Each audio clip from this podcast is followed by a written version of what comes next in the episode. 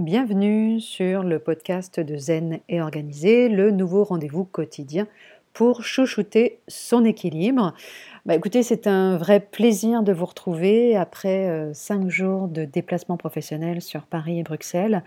Je commence, pour ma part, à m'habituer à ce petit rendez-vous quotidien avec vous et même à sentir une petite pointe de manque quand je ne peux pas enregistrer et partager via ce podcast. Alors j'espère vraiment que tout va pour le mieux pour vous et que vous profitez bien de votre semaine.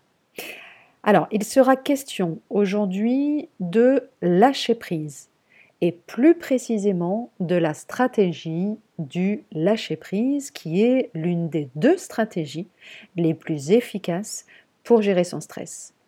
Alors Attention quand même, le lâcher prise, la, notion finalement hein, de lâcher prise est souvent euh, mise à toutes les sauces. Le terme est un peu galvaudé, parfois employé à tort et à travers, et surtout, pour la grande majorité des gens, cela reste un concept plutôt abstrait, et donc difficile à comprendre, et encore plus difficile à mettre en œuvre.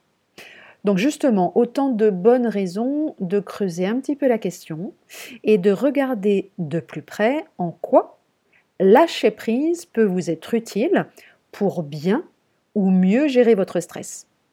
Alors d'abord, de quoi parle-t-on? Ah, Vous avez tous entendu au moins une fois cette petite euh, citation très célèbre de Marc Aurèle euh, dans la prière de la sérénité. Euh, donnez-moi la sérénité d'accepter les choses que je ne puis changer, le courage de changer les choses que je peux, et la sagesse d'en connaître la différence. Et je crois qu'on a ici la meilleure définition finalement de ce qu'est ou de ce que pourrait être le lâcher-prise. Euh, l'expression de lâcher-prise sous-entend l'idée d'accepter ce qui est et ce qui ne peut être changé. Et c'est important, je, je, soulignerai effectivement ce qui ne peut être changé. Lâcher prise nous permet en bout de course de relativiser pour précisément prendre de la distance sur un événement. De, façon étonnante, l'être humain imagine globalement hein, pouvoir trouver des réponses à toutes les questions qu'il se pose et de cette façon retrouver en quelque sorte le contrôle. Or, nous ne pouvons pas trouver des réponses à toutes nos questions. Et la solution pour ne pas se créer de stress inutile, c'est précisément d'accepter ce qui est. Simplement parce que notre souffrance est très souvent créée par notre propre résistance. Hein, et souvent on dit que cette résistance est justement la conséquence d'un refus. Accepter ce qui se passe, ce qui nous arrive, nos pensées, est certainement le meilleur moyen de trouver la paix. Alors, quand on parle de lâcher prise, on parle généralement du coping ou encore ce, qu'on appelle aussi les stratégies d'adaptation au stress. Euh, Lazarus et Folkman en 84 définissent le coping comme l'ensemble des processus qu'un individu interpose entre lui et un événement perçu comme menaçant pour maîtriser, tolérer ou diminuer l'impact de cet événement sur son bien-être physique et psychologique. Donc face à une situation stressante, l'individu traite l'information et évalue l'événement auquel il est confronté, hein, par tout simplement par un traitement cognitif. Cette analyse prend en compte des variables personnelles liées aux traits de personnalité du, du sujet et aux expériences. Et une fois cette analyse réalisée, le sujet s'organise pour chercher soit à diminuer ou alors à faire disparaître le stress en déployant justement un certain nombre de stratégies. Ce qui compte à ce moment-là pour l'individu, c'est de réduire les effets négatifs du stress, tant au niveau des pensées que par rapport à des aspects physiologiques tout simplement à court ou à moyen terme. Le coping mis en place par l'individu permettrait justement une adaptation plus ou moins efficace aux différentes situations jugées stressantes et il participerait à la mise en place donc de, ce qu'on appelle des comportements adaptatifs. Hein. Donc schématiquement, on, parle des stratégies qu'un individu développe pour faire face à un problème ou à une situation jugée comme stressante. Et à la différence des mécanismes de défense, les stratégies de coping peuvent faire l'objet d'un apprentissage. Elles sont mobilisées avant les stratégies d'affrontement. Mais toutes deux disposent des mêmes finalités, permettre de s'adapter à une situation délicate en vue de retrouver un équilibre personnel.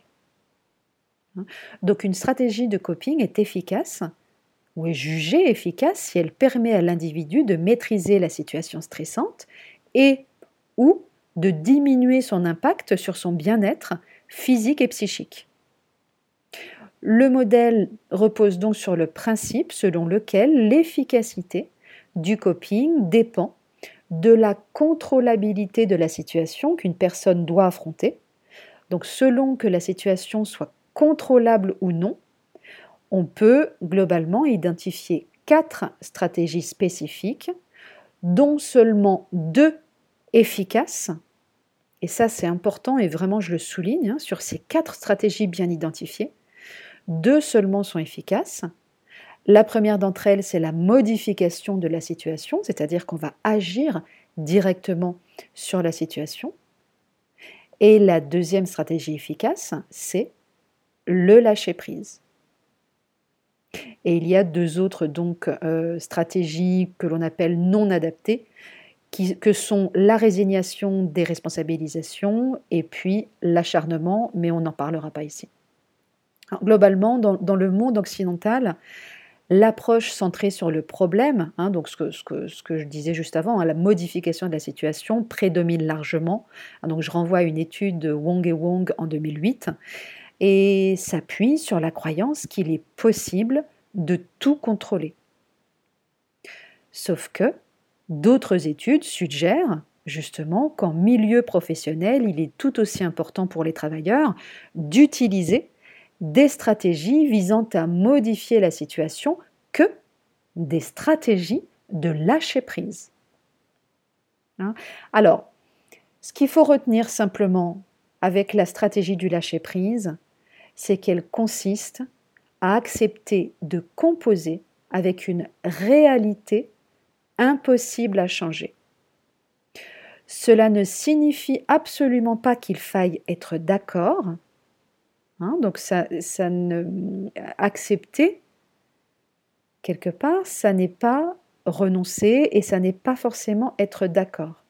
Il s'agit plutôt de faire son deuil d'un idéal inatteignable à un instant T.